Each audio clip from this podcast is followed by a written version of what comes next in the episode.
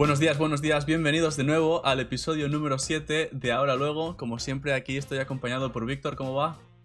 Hola, ¿qué pasa? Perfectamente, perfectamente estamos todos aquí. Y nada, bienvenidos a un nuevo episodio. Esperemos que esto os guste como los demás. Y queríamos eh, empezar hoy un poquito diferente también, pues agradeciéndoos, agradeciéndoos a, a todos los que eh, nos estáis escuchando, a todos los que nos estáis mandando mensajes de apoyo por las redes sociales. Eh, de verdad, estamos súper, súper contentos con todo, con todo este apoyo que nos estáis mostrando y esperemos que, que os sigan gustando el contenido. Es que me he dado cuenta de que no habíamos dicho nada, no habíamos dicho ni un gracias, no. me, me sentí mal. Llevamos siete episodios y yo creo que ya tocaba porque, porque es cierto, eh, se agradece mucho, se agradecen las visitas. Antes, antes de empezar a grabar estábamos viendo eh, cómo lo estaba haciendo el último episodio y muy contentos con ello. Sí, la verdad es que yo creo que es algo que, que yo creo que se, se, sobreentiende, se supone, pero siempre queda bien eh, dejarlo, dejarlo, eh, dejarlo ahí fuera, ¿no? Dárselo a, a conocer a los oyentes que, que, de verdad les apreciamos, ¿no? Sí, y ahora que os hemos dado la gracia, vosotros darle al like, ¿eh? No. pues sí, pues sí. Hoy también me he dado cuenta, Víctor, de que en muchos episodios acabamos teniendo. Eh, coincidimos en camisetas y un poquillo opuestas, ¿no? Cuando te pones tú la, de, tú la de tu universidad, me pongo yo la de la mía. Cuando te pones tú una camiseta Nike, me pongo yo una Under Armour. Eh, ¿qué, ¿Qué está sucediendo con las camisetas? yo creo que hoy he repetido. La cara que lo dices, creo que llevaba la, llevo la misma camiseta que la semana pasada. Y, y, no, es, no es el mismo día. Si es que ya sabéis, chavales, en los comentarios, eh, llamarle guarro. no, pues, sí, pues sí. Hoy aquí estamos de. Bueno, yo estoy de fiesta. Es Labor Day Weekend. Pero yo además me he cogido dos días para hacérmelo un poquillo más largo. Y, cinco uh, días de weekend. Cinco ¿no? días de weekend. Esta, esta semana tengo cinco días de fin de semana. ¿Qué te parece? No, me gusta, me gusta. Así, así se ve bien. Pero bien, eh, ¿qué tal por España? ¿Cómo va la cosa? Bien, muy liado, pues eh, estoy un poco currando para mi padre, el que no lo sepa, pues tenemos tierras. Tenemos tierras. Madre mía. Ahora me van a llover los, eh, los eh, mensajes directos que tú ¿Sí quieras, ¿no? eh, eso, pues cortando uva, cogiendo almendras y, y, garrofas también. Bueno, si tienes tierras, pero la, eres tú las que las, el que las explota, yo creo que es un poco menos, menos violento, ¿no? sí, sí. Si explotas o sea, yo... gente para explotar a tus tierras ya es un poco diferente. no, no, y de hecho, con lo del COVID, o sea, hacía siete años que yo no estaba por estas fechas, que cuando se coge la uva y no podía ayudar, pero este año ya por lo del COVID y el hecho de yo estar aquí poder ayudar, mi padre no, no ha buscado a nadie. Y, y siempre gente con papeles, ¿eh? siempre legal. Muy bien. Las, te... las, películas la semana pasada ilegales, pero los trabajadores legales. Madre mía. ¿Y qué te voy a decir? Eh, siendo una persona que ha hecho deporte toda su vida, gimnasio más fuerte que el vinagre, ¿qué es más difícil? Un entrenamiento con alguno de los entrenadores que hemos tenido de, de, natación o un entrenamiento duro de gimnasio o una tanda de similar longitud o un día trabajando recogiendo uva o cosas de estas. La, la garrofa o la algarroba, que fuera de Valencia creo que se llama algarroba, aquí decimos garrofa, es, es duro porque la tienes que coger del suelo directamente, hay que estar agachado y, y no se produce ácido láctico, no puedes, tu respiración no aumenta como puede ser un, un entrenamiento, pero y mentalmente es que estar agachado mirando el suelo ahí un par de horas es, es duro, duro, eso es duro, eso es muy duro. Más duro que ver la raya de la piscina todo el día, ¿no? Sí, sí. eh, menos mal que es temporal y lo que tenemos pues eso en dos, tres semanas, no todos los días y nada, a las 12 o así se, se corta Hoy, de hecho, hemos llenado el remolque y no, no podíamos seguir porque ya no cabía más. No, eso quiere decir que ha habido una buena cosecha, ¿no? Sí, sí, está, está bien. ¿Y luego con las uvas que hacéis? ¿Las vendéis en Mercavalencia o algo así? O... No, las, aquí por la zona hay cooperativas ah, vale, y algunas vale. también... Eh, ¿Cómo se llaman? ¿Hacen vinos? Hay una palabra, pero ahora no me sale. ¿Vinerías? No, no es vinerías. Wineries. Sí, pero bo bueno, bodegas, bodegas. Bodegas, eso, eso. Hay alguna bodega así más pequeña y eso la, la vas, la, la, pesas, la vendes. También le calculan el grado de, de cuánto azúcar tiene. Ah, muy bien. Contra más alto, mejor, sí. ¿Porque fermenta más o algo? No lo sé, pero de, depende del grado, luego te pagan un poco más o un poco menos, aparte del peso que lleves. ¿Y eso depende de la tierra? ¿Depende de lo que planteas tú? ¿O de qué depende la Hoy, por ejemplo, mi padre ha dicho que este campo nos va a costar por lo menos dos días más, por lo que te digo, que hemos hecho X tiras, hemos llenado el remolque, por lo que queda, pues eso, dos días más. Dice que nos vamos a esperar 10 días hasta volver a coger porque no tiene suficiente grado. Entonces necesita madurar más. Ah, vale, vale, vale. Es pillarlo al punto, ¿no? Digamos. Sí, al, punto. Pero, no pasa tampoco porque después tampoco las podrás usar. Claro, y se, te puede pudrir o algo. Y, eso, eso, es años y ver la viña, ver el color que tiene y... Eso es una locura, que haya gente que sea capaz de... Yo, yo que estoy haciendo una paella y me toca llamar a mi madre otra vez, la llamé este fin de semana para que me dijera que pues, ponle esto, ponle lo otro y que haya gente que, que sea capaz de saber toda esta información. Somos, somos inútiles los niños de hoy en día, ¿eh? Buah, y yo tengo 27 años y me sigo considerando un niño, por eso me llamo así niño.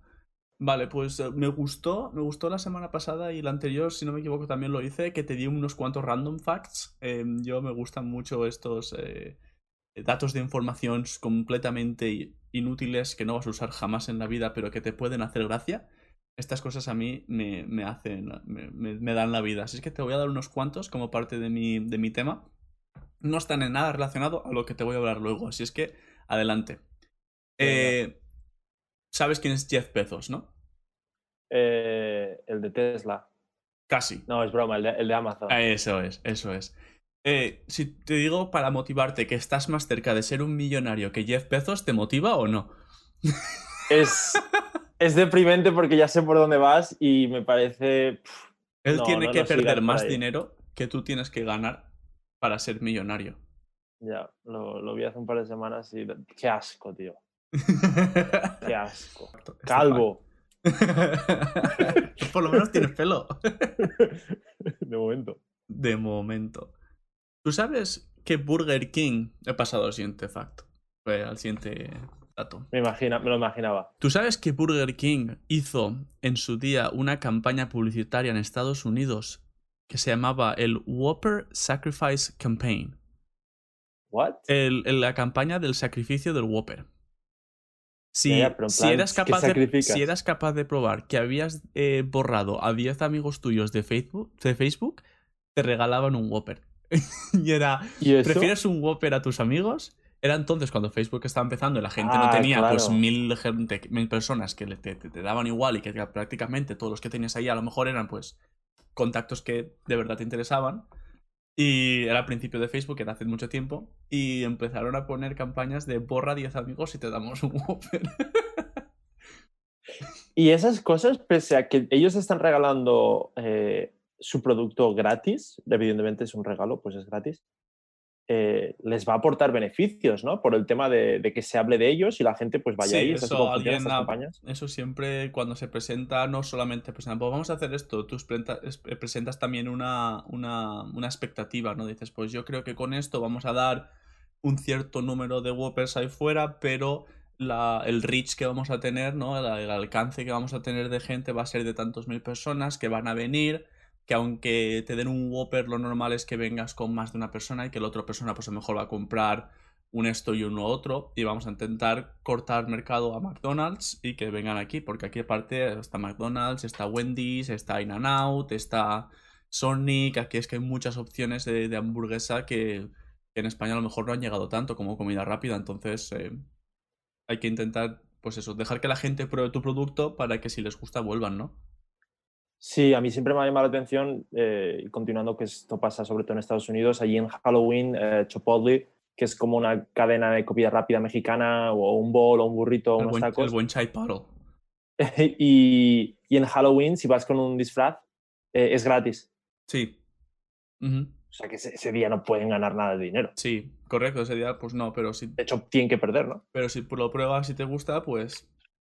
Pues adelante, ¿no? Porque volverás, volverás y al final... Yo, por ejemplo, yo soy de más de Hothead Burritos que de Chipotle. Nunca he probado ese. Está muy bueno. Eh, si alguna vez vuelves, pruébalo. ¿Tú sabías que puedes hipnotizar a las ranas y las tumbas boca arriba y les acaricias la barriga? ¿Qué dices? ¿Y a todas? ¿Y sabes que puedes darle un cigarrillo a una rana y explota? El, eso sí que lo había visto. Sí que, sí que lo sabía. Pasando a otro animal, ¿tú sabías que los caracoles pueden dormir hasta tres años? Esta mañana he tirado de caracoles. Y ya, y ya la, la, la que me voló además de este, de este tripleto de animales es que el 3%, eh, se estima que el 3% de los glaciares sea orina de pingüino. ¡Ah, me encanta! Me encanta. Sí, sí, sí. Yo cuando he leído esto, yo se lo tengo que contar a Víctor, tío. Esto es muy bueno. Ay. ¡Wow! 3% es, mucho, es ¿eh? mucho. Pero es que también muchos pingüinos, mucho tiempo. eh, Ya, Ellos mean y se congelará prácticamente al momento, ¿no? es verdad. Y eso se quedará ahí y hasta que no se descongele por alguna razón, yo entiendo que eso dentro de poco el- la parte de arriba del hielo va a ser amarilla. Qué bueno. Van a haber bolsas amarillas, como dicen aquí. No, no os comáis la nieve amarilla, niños. Ay, pues sí, pues sí. Y voy a pasar al primero de los dos temas que me he preparado. Me he preparado dos y me los he traído más que nada porque no sé exactamente cuánto vamos a poder desarrollar el primero. Dependerá todo de ti. Así es que eh, son, una, son tres preguntas. Son tres preguntas. A lo mejor las has escuchado. Si las has escuchado, pues eh, pasaremos al segundo tema un poco más rápido. Y, si las has escuchado, pero sigues queriendo hablar más del tema, pues, pues ya tiraremos más con este y el siguiente lo puedo guardar para la siguiente semana. Así es que, vamos a ello. ¿Tú has escuchado alguna vez el problema del trolley que llaman aquí? ¿El problema del vagón que va hacia una gente o no? Es lo de si va a cuatro personas o a una. Correcto. Sí. Eso lo has escuchado, ¿no? Es como un dilema, ¿no? Sí, correcto. Para los que no lo hayáis escuchado, eh, el problema es el siguiente. Hay cinco personas en una vía del tren, atadas. Eh, estas personas no se han atado por voluntad propia. Están ahí por casualidad, por accidente o porque alguien les ha puesto ahí. Y hay un vagón eh, yendo muy rápido, un tren, hacia ellos. Eh, si el tren les da, les matará, obviamente. En el, uh, en el otro lado hay una persona también atada o una persona paseando. Tampoco tiene ninguna culpa. No es una, una persona mala ni nada.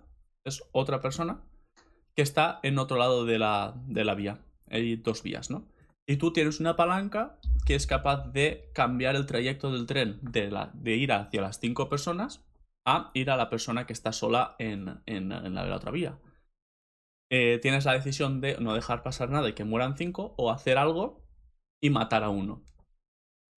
Porque técnicamente ahí le has matado. O eso es un dilema que tienes que pensar tú. ¿Cuál es tu, respuesta a este, a este dilema? Y un matiz de la forma en la que lo has dicho. Claro, el, el tren va hacia, hacia las cinco personas y dices, no haces nada o lo desvías. Pero yo creo que, que ya no haciendo nada, ya estás. O sea, ya. ¡Ah, qué locura! Bueno, va, sí, sí, me está rayando la No, cabeza. no, ahora, ahora ya, ahora esto es, esto ya te he Ah. pasado la pelota. Esto, esto, esto quiero que me digas tú lo que piensas, porque al final no hay una respuesta correcta o incorrecta realmente. Esto se hizo para Vale, ver vale. cómo pensaba la gente. Eh, tú estás ahí en esa situación. Primero dime qué harías. Yo siempre soy partícipe y, y incluso en entrevistas y cuando te preguntan escenarios, una cosa es cómo reaccionas ahora sentado en una silla y otra cosa es lo que pueda pasar ahí. Claro, la, Eso es la- algo la que- adrenalina Sí, en el momento eh, te, nubla, te nubla el pensamiento. pero yo creo que en números uno es menos que cinco. Entonces tú tirarías de la, de la palanca, ¿no? Sí, pero otra vez, volviendo a cómo lo has dicho y las, y las palabras que has usado, has dicho no haces nada y dejas que el tren vaya o lo desvías. Y Yo matas es que creo que en, e- en las dos situaciones es que el no haces nada quita peso, pero realmente yo creo que, que, que ya O sea, estás haciendo para, algo. para ti no hacer nada es una acción, digamos. En, en ese caso, sí, es que, es que lo has dicho como que, que si lo dejas ir, Sí, sí, sí. Pero tú yo lo pienso de esta manera. Eh, al tiempo, ¿qué te va a pesar más en la mente? No haber hecho nada. No haber, no haber tocado físicamente nada. Que no sea tu culpa. Porque al final el tren está yendo para allá. No ha sido tu culpa. vale. Y que dejes que mueran cinco. O tener sobre tus hombros la muerte de alguien porque tú has tomado esa decisión. Claro, ahí es cuando entras en, o sea, cuando yo digo la situación real y el, el- lo de después, Ujú. Quiénes eran esas personas. Ya, Claro, ya has no dicho, vale, nada. que son personas buenas, que no, eh, que no han hecho nada, que no, no han sido forzadas, o sea, o que no, han, no están su mano o han sido forzadas a estar atadas a esa vía o pasar por esa vía. Eh, yo creo y yo creo que uno es menos que cinco. Yo, yo estoy de acuerdo contigo y vi una subpregunta de este tipo que me pareció muy interesante y me cambió mucho el punto de vista en que veía esto. Y era, tú tienes a cinco personas enfermas en un hospital. Vale. Las cinco necesitan pues un riñón, no sé qué, trasplantes eh, muy importantes. Y trasplantes a lo mejor quizá que incluso matarían al que te lo trasplanta, que de normal se dan cuando alguien se ha muerto, ¿vale? Un accidente, ¿no? Cosas así. O sea, que sí, que ha habido un accidente, esa persona se ha muerto en el hospital, que le cogen esto y se lo dan a otra persona, pero es muy complicado, tal cual. Es, es mucho suponer porque al final ya sabemos que los trasplantes, pues necesitas tener un tejido que sea el mismo, unos... Uh, tiene que ser... Tiene que ser uh, Misma sangre, ¿no? Sí, eh, para que lo acepte, para que lo acepte el cuerpo y no lo rechace, ¿no? Imaginemos que tienes cinco personas a las que puedes salvar y que entra una persona al hospital que coincide con todo lo que necesita esta gente. ¿Matas a, la persona esta ah. para salvar a las cinco? Oh, qué bueno. O los dejas morir. Porque al final ellos, si tú no haces nada, van a morir los cinco. Pero si matas a la otra persona y le sacas los órganos y se los pones a ellos, les vas a salvar. ¿Qué haces? Me encantaría estar en la habitación con esa persona que pensó eso por primera vez que llegó a esa conclusión. Es increíble, porque al final eh, la situación es la misma. El, contexto, el contexto es lo que cambia tanto que yo ahora mismo te digo, lo siento, pero yo no puedo matar a este tío para salvar a los otros cinco. Yo no puedo. ¡Wow! me duele el cerebro, me duele el cerebro de pensarlo. Es que claro, tú imagínate que ahora tú entraras a un hospital con un dedo roto. Sí. Y te dijeran, lo sentimos mucho, pero eres compatible con cinco personas que se van a morir dentro de dos semanas si no les damos eh, tus pulmones, tu corazón, eh, tú no sé qué, tú no sé qué. hígado, sí, cinco órganos ahí. Y, te tenemos que matar porque salvamos a los cinco. Es que ahí claramente es un no. Evidentemente no vas a hacer eso. Ya, pero entonces, ¿por qué lo has hecho ahí atrás con el, con el tren? Porque el tren iba a mucha velocidad y iba a matar o a cinco personas o a una. La vida también va a mucha velocidad, Víctor. qué frase más filosófica ahí. Sí, a mí eh, cuando, vi eso me, quedé muy marcado por esa segunda frase que dije, ostras, es que es verdad. te, veo, te veo la mente, te voy a poner, te voy a poner lo, de la mujer esta que está haciendo matemáticas y le salen los, los triángulos alrededor y tal. te lo voy a sobreponer. Es, da mucho de sí, pero yo en las vías del tren, perdón, uno es menos que cinco pero si me hablas en un hospital y no, ahí... Hay cinco es menos que no, uno. No sé por... No sé, sí, ahí sí. No sé por qué y pienso que hay mucho más detrás de lo que puedo explicar y, si alguien tiene una opinión distinta o quiere, quiere aportar su opinión o, o, sabe más y entiende cómo funciona el pensamiento humano y por qué pensamos así, adelante. Que nos, diga algo. Y luego, eh, la última se iba un poco más de, del tema y es una pregunta que nos hizo un, um, un profesor mío que, que tuve yo en, la universidad, que era muy buen profesor, a mí me gustaba mucho. Y, era una clase que nos obligaron a tomar, pero... Eh, bueno, no te obligaban a tomártela, pero tenía que hacerla yo por el requerimiento de créditos, y era eh, Christian Ethics, ética cristiana. Lo que me gustaba mucho del profesor es que no eh, te imponía que tú tuvieras que tener un pensamiento cristiano, un pensamiento lo que sea. Él lo que quería era que tú entendieras cómo funciona la comunidad cristiana y su manera de pensar y que si tú tenías otro pensamiento, que fueras capaz de exponerlo y de defenderlo. Le daba igual. Y esto al final daba, daba ocasiones muy particulares en, la, en, las clases, ¿no? Porque al final se acababan generando tres o cuatro grupos con unas ideas muy fuertes porque se tomaban, eh, se tocaban temas muy, muy complicados como la eutanasia, eh, el, aborto, eh, el matrimonio homosexual. Y uno de los temas que a mí más me gustó fue la guerra justa, y lo que me sorprendió es lo que la gente, incluso dentro de, de, ex militares que estaban en clase, que aquí ya sabes que cuando un ex militar se, se sale del ejército les pagan mucha parte de, la universidad, eh, incluso entre ellos habían diferencias muy grandes. Y, y, una de las preguntas que a mí me, me, marcó es, pues imagínate, después del 11S, ¿no? Eres tú un general muy alto de Estados Unidos con opciones de, de decidir qué se hace o qué no se hace eh, te das cuenta de que los cabecillas que han hecho todo este, este, atentado y tal, y son cosas que ellos hacen luego en la vida real, eh, lo sabes, los encuentras, ves dónde, ves dónde están. Y resulta que están en un colegio con 2.500 niños. Tú tienes la opción de bombardear el colegio y vengarte. ¿Lo haces o los dejas estar? Si lo haces, los matas, sí. Matas a los cabecillas de, yihadistas o de, eh, de lisis, lo que quieras llamarles. Pero a la vez te vas a cargar a dos mil y pico niños inocentes. Ahí se generó una en clase con gente diciendo, y ellos cuando atentaron contra las Torres Gemelas, ¿a quién estaban apuntando? O sea, que había gente que estaba a favor de hacerlo. pero a favor en plan de gritando, ¿eh? O sea, y que el profesor ahí se tuvo que poner a mediar. Había gente que estaba a favor, había gente que decía tiene que haber otro momento, había gente que decía en absoluto para nada. Eh, muy, muy, muy. Fue muy, muy violento. Pero a la vez me abrió mucho los ojos en. Porque tú al final tiendes a pensar que la gente va a pensar o tener una manera, unas moralidades muy parecidas a las tuyas. Y no es así para nada. Como ya hemos visto con el tren, tú estás segurísimo que te vas a cargar a uno a salvar a cinco y luego te llevan a un hospital a la misma situación y dices, pues no. ¿Y por qué? Pues no te lo sé decir, pero mi, mi, mi, mi alma me dice que haga esto, que haga lo otro, ¿no? Eh, y en esto, pues al final, las vivencias de la gente yo creo que, que, cambian mucho la, la, manera de pensar. A mí lo, que me llama la atención es el hecho de que hubiese gente gritando. Yo creo que, que no hay un tema o, en una clase yo sería incapaz de, de perder la, la, compostura por, por algo que al final es realmente un poco hipotético, ¿no? Porque no, lo estás decidiendo, pero eh, ¿Tú cómo lo defendiste o qué dijiste, si te acuerdas? Yo dije que no. Yo dije que en ese momento no se podía, no se podía hacer porque al final eh, bajas a, bajas a su nivel. Deja de ser en ese momento una, una acción justificada, creo yo.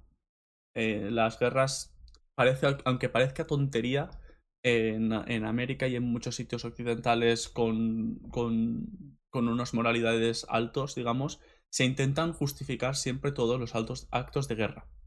Siempre. Tú tienes que justificar por qué estás haciendo algo. Si no, eh, estás haciendo algo eh, apasionadamente, eh, sin razón y que se puede considerar malo o ilegal, que te van a llevar al tribunal mundial o lo que sea. me recuerda la frase, perdona, los ganadores son los que escriben la historia. Correcto. Sí. Y pienso en las bombas atómicas que Estados Unidos lanzó en Japón. Pues en ese momento ellos las justificarían como algo parecido a lo del 5 contra 1. Las matamos y se acabó y ya no hay más tonterías, ¿no? Eh, obviamente, eso aquí lo ven como algo, entre comillas, bueno y bien hecho. ¿Sabes? Eh, entonces, es, es, un tema muy peculiar, muy. muy uh, está siempre en la línea de decir algo que no toca, creo yo siempre. Pero, pero sí, en, en, la universidad ya sabes tú que mucha gente americana pues es muy, muy patriótica. Al final, lo que te he dicho, tú nunca sabes las historias de si conocen a alguien que pues o perdió algo ahí o perdieron a alguien ahí, eso nunca lo vas a saber. Pero, pero sí, es el único día que se fue un poco de las manos el tema en la clase. Y, y, la verdad que a mí me sorprendió mucho, mucho esa clase. Me abrió mucho los ojos. Y nada, eso era el tema que te quería contar hoy, la verdad. Espero que, que penséis todos y que nos digáis en los comentarios qué pensáis vosotros de todas estas situaciones. El siguiente tema ya me lo guardaré para la semana que viene, que al final sí que ha de sí esto bastante. Me, me gusta que te haya, que te haya interesado. Sí, sí. Eh, no sé, poca comedia, sobre todo ese último comentario. bueno. Pero, eh, ¿no? Eh, sí. Bueno, pero ya, ya, lo hablamos al final. si aprendemos algo, si nos hacemos pensar y mejoramos también un poco nuestra manera de ser, tampoco, tampoco es mal contenido, ¿no? Sí. Eh, lo siento, pero no te lo voy a añadir en frases para ligar. Eso no. No, no ¿verdad? ¿Tú sabías que? en el apartado de frases para ligar, este no, no entra, ¿no? Este no entra. ¿Tú qué harías? Ay, Dios mío. Bueno, pues adelante, Víctor. Yo creo que, que, te toca a ti y ya me has avisado de que. De que hay, de que hay tema, de que aquí hay sí, tomate. Sí, porque mira, este fin de semana eh, deportivamente hablando, han habido muchos eventos, muchas cosas. Yo creo que para los españoles el segundo puesto de Sainz ha sido muy grande. También estaba jugando la selección española, que el domingo por la noche también jugó muy bien. Ansu, Fati, Ansu, Esperanza del Barça. Eh, el Open americano. sobre todo ahora que se ha ido Setién. Sí, sobre todo suplente. Ah, eh, ¿Qué más ha habido? el, el Open de tenis en Estados Unidos con lo de Djokovic, el Tour de Francia, Eh, John Ram casi remontando al final en también golf. El, el golfista. Muchas cosas pasando en el, eh, en el mundo del deporte y yo creo que hay algo que, que no, se, no se ha valorado como toca y son los resultados del Campeonato del Mundo. Campeonato del Mundo de biatlón de tanques. Oh no, sabía que ibas a hacer un Maldini. sabía que ibas a hacer un Maldini. Algo que Ah, no me he se ha trabado. apreciado y que no habréis visto es eh, la tercera liga tailandesa. Eh, Biatlón de tanques. pero Piénsalo, ¿eso ¿eh? existe? Eso existe desde Y el 2013. biatlón, que es que tienen que ser acuáticos y por tierra. Te voy a dar todos los detalles. Gracias. No quería irme a dormir hoy sin saber todo esto. Me lo imaginaba. He tirado muy de Wikipedia, pero también he encontrado eh, la página de la edición de 2020, que de hecho la final fue el 5 de septiembre, es hace tres días, hoy es 8. Y ¿Dónde se el hizo? biatlón de tanques, ¿cómo? La final, ¿dónde fue? Eh, en Rusia. Ah, muy bien. En la- Moscú. La madre patria. Toda- em- este deporte empezó, eh, fue promovido por Rusia y siempre se ha celebrado eh, en Rusia, tienen el factor campo, lo tienen ellos siempre. siempre. Y de hecho, desde 2013 han ganado las siete veces. Un poquito. Nadie les hace sombra. Es que es muy bueno. un poquito Yo pensaba que- sospechoso. Yo pensaba que no iba a dar de sí, pues ahora verás. eh, bueno, como si conoces el biatlón, que es un deporte de invierno, pues combinas esquí y en algunos puestos, en algunas paradas, tienes que disparar eh, a ciertas dianas y si fallas te, te suman más tiempo al final de la carrera. Esto es parecido, pero con, con diferentes matices, porque eh, con, tanque- con tanques, evidentemente no es lo mismo. un rifle de- con, pelotillos de nada. Tiras un maldito misil. bueno, la distancia son entre 6 y 10 kilómetros en tres vueltas. En la primera vuelta, los tanques disparan a objetivos que están entre 1600 y 1800 metros de distancia. Pero no pueden usar sistemas de disparo electrónicos, tienen que usar telescopio y, y la vista. O sea, no, no decir, pueden tener ayuda. tanto, el viento está tanto, tira ahí Correcto. y caerá. Al antiguo Santa, como a los rusos les gusta. Claro, claro. Y, y esa es la primera vuelta. La segunda vuelta, las- los objetivos a los que tienen de- que disparar imitan RPGs. Y para ello tienen que usar eh, la, la ametralladora. La distancia de estos objetivos son 600-700 metros. Y por lo que he visto en el vídeo, llegan al sitio donde hay que disparar y, la, y los soldados del, del tanque se bajan para recoger la munición, montarla. O sea que es complicado. Ya, ya, tienen que entrenar y las transiciones. Las transiciones, en las transiciones es donde está la carrera. Que, que hay trials, ¿eh? O sea, No, Rusia, traya, traya y- seguro que hay. Si están disparando, ¿cómo no va a haber traya? Rusia tiene que, campeonatos subdivisiones, o sea, no subdivisiones, pero campeonatos para elegir a la- al, mejor, al mejor equipo. Como regionales, ¿no? Sí, sí, sí, sí. Eh, bueno, y la última vuelta eh, tienen que seguir disparando también y, y además incluyen en la pista los organizadores eh, construyen como trincheras, como lagos llenos de agua, rampas, ¿sabes? Entonces, si no la haces, ahí son una penalización de 10 segundos. Vale. Es un poco la dinámica. Antes de contarte la historia un poco desde 2013 hasta ahora, te voy a dar unos detalles más sobre este año que he encontrado en, en la web. Pone que los equipos pueden estar compuestos hasta por 21 personas.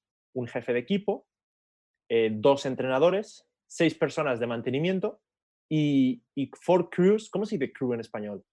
Eh, ¿Miembro? O sea, pero el- el- en el tanque, las personas que van, ¿no? Pues Sí, pueden sí. llegar hasta 12 por cuatro tanques, uno de reserva. Es decir, que tú puedes tener tres tanques con sus soldados para- eh, compitiendo y uno de reserva. Vale. Y este año había una carrera individual con todos los participantes, una carrera por relevos con participantes de ocho equipos, porque eh, empezó siendo muy pequeño, solo participaron cuatro países el primer año, pero ahora ya hay dos divisiones. Y una carrera final también por relevos. Yo entiendo con- que, el- que siendo tanques los adelantamientos serán peor que en la Fórmula 1. O sea, N- n- no hay DRS. no hay DRS, DRS. no tienen KERS, no. No. tienen nada de esto, ¿no? No. Y por último, el vehículo que se está usando. No, no, tampoco. El vehículo que se está usando este año es el, el, T, el T-72, que a mí me parece un muy buen tanque, muy, muy polivalente eh, y con buen armamento. ¿A ti qué te parece? Sí. Sí, sí. A ver, dices, el T-72 es el nuevo modelo de la rumba. Ojalá. Tendrías que haberme dicho algo así, haber- haberme dicho el nombre de alguna otra arma o de algo que no era un tanque. Hubiese sido buenísimo. El- Te cuento sobre, sobre la historia de los campeonatos que empezó en 2013. Ganó Rusia, Kazajistán quedó segundo y Bielorrusia se llevó el bronce. O sea, todo quedó en la En Unión esa- Soviética. Sí, más o menos. En esa edición invitaron a 41 eh, naciones y solo 12 fueron a, a participar. Cada, cada país, menos China y Rusia, usaron el modelo T-72B, pero Rusia usaron el T-72B3, lo que has dicho antes, siempre gana Rusia, Rusia organizan ellos, pues tienen la ventaja, y China se llevó su propio prototipo de tanque. Los China ya, iba, ya empezó, empezó fuerte. Sí, pero aún así no consiguieron ganar. De hecho, el Eh, factor campo, el terreno en Rusia tiene que ser curioso. Eh, que o sea, hay entradas, hay tours que puedes, puede- te llevan en tanque, hay gradas, está, está muy O sea, bien tú montado. puedes- yo puedo ir a ver cómo disparan a cosas a 1000 do- 1500 metros. Sí, sí, Qué guapo. totalmente. Tenemos que ir el año que viene, Víctor.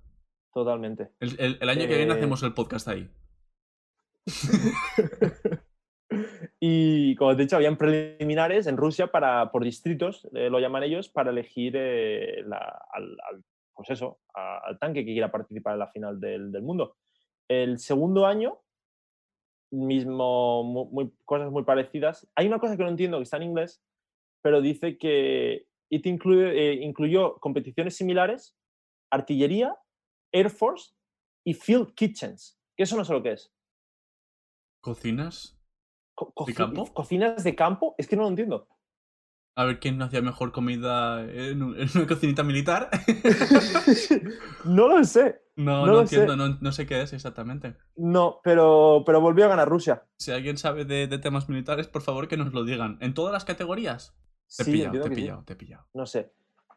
Pero en esa segunda edición ya empezaron a participar más países y se incorporaron dentro de lo que se llama International Army Games. Vale.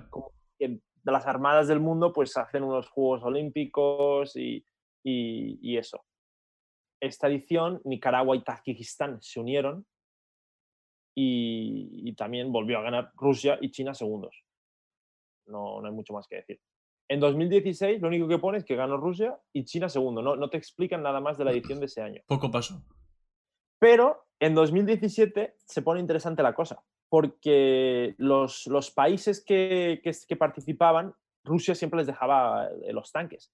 Pero los indios, que ya solían la- lo, que, lo que pasaba, trajeron su propio tanque, el T-90. Y esto está reportado por la televisión na- nacional de, de India. Eh, los indios iban diciendo, este año vamos a, vamos a ganar, no vamos a coger sus tanques porque están eh, sa- saboteados, tal. Bueno, pues llevaron dos tanques que se les rompieron y no pudieron participar y fueron descalificados. no, eh, pero mira que mejor. Se rompe. Sí. Dios Sí. mío. Eh, estoy, llegando, estoy llegando ya al final para que, porque supongo que estarás ansioso por saber quién ha ganado este año. o Sí, cómo- yo, yo espero que me, que me des un, un giro de efecto y que me digas que, que Rusia no ha ganado. Eh, pues eh, 2019 es cuando se introdujeron ya dos categorías porque eh, habían ya más países y había algunos que, pues, que nunca, nunca llegaban ahí a los puestos del principio. Entonces crearon División 1 y División 2. Se sube y se La baja división- tipo... El ganador de la División 2, que fue eh, Uzbekistán, en 2020 subió a la 1. Vale, O vale. sea, este año ellos han subido de división. Eh, pero 12 participantes en la división 1, top 12, elite, eh, la élite, y el resto de, de países en, en división 2. Y como digo, el ganador se, se promueve a la 1. España no ha participado en ningún año. Hay que, hay, que, hay que promocionar esto, ¿eh? Hay, No hay puede ser que meterse ahí. tengamos a la furia española en prácticamente todos los deportes del mundo y que aquí no estemos representando. Hay que menos que... ay, ¿Cómo se llama los que llevan el pecho abierto? La Legión. Pero la Legión no se llevará tanques. No lo sé. No yo, lo sé. yo la verdad es que de todos los militares ya sabes que yo estoy muy fuera. Ya. Eh, a mí me, me moló una época, yo quería ser militar. Pues 2020, tengo los resultados, no hay muchas sorpresas, desafortunadamente tendría que... Eh, hay vídeos, vale la pena buscarlo. Hay, hay clips de, de, dos minutos del resumen de los juegos. Se ve muy bien cómo, cómo giran los tanques, cómo derrapan, cómo disparan, cómo suben las rampas, cómo entran por las trincheras. Eh, Como si fuera una, una, una carretera en línea recta. No, no tanto, pero, pero van a saco. O sea, un tanque a toda velocidad. increíble. A tope. A tope. Y ganó Rusia, China segundo, Bielorrusia tercero, Muy bien. como el primer año. Y en la división 2, Uzbekistán, Laos y Tajikistán. Hay países que me estás diciendo que yo no. Escúchame, he mirado la hoja de participantes de este año y había países que yo no he escuchado en mi vida. Correcto, eso te estoy diciendo que ahí tiene que haber países pequeños de, de esa zona que yo no, no tengo ni idea ni que, ni, ni que existían. Correcto. Tenemos que cultivarnos Pero- más en estos temas, Víctor. Ah, y otro detalle, a Estados Unidos les han invitado dos veces y nunca han ido. ¿Hay alguna razón detrás de esto? Yo no ¿Rusia sé. eh, toqueteando los temas de las elecciones en Estados Unidos? Con polémica, marketing, polémica. marketing de psicológico inteligente con aplicaciones tipo TikTok. Pero eh, no sé. Madre mía, madre mía. Pues tío, me ha gustado mucho. No me esperaba para nada que, vieras a venir, que, que fueras a venir hoy a hablarme de los juegos del Dualdon de tanques. Ah, ¿es duatlón en español?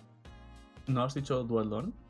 Yo he dicho biatlón, lo he traducido directamente del inglés sin pensarlo. Yo creo que es Dualdon Es- en español. Es duatlón, es verdad. Buah, que- quería que quedase un clip guapo, pero no.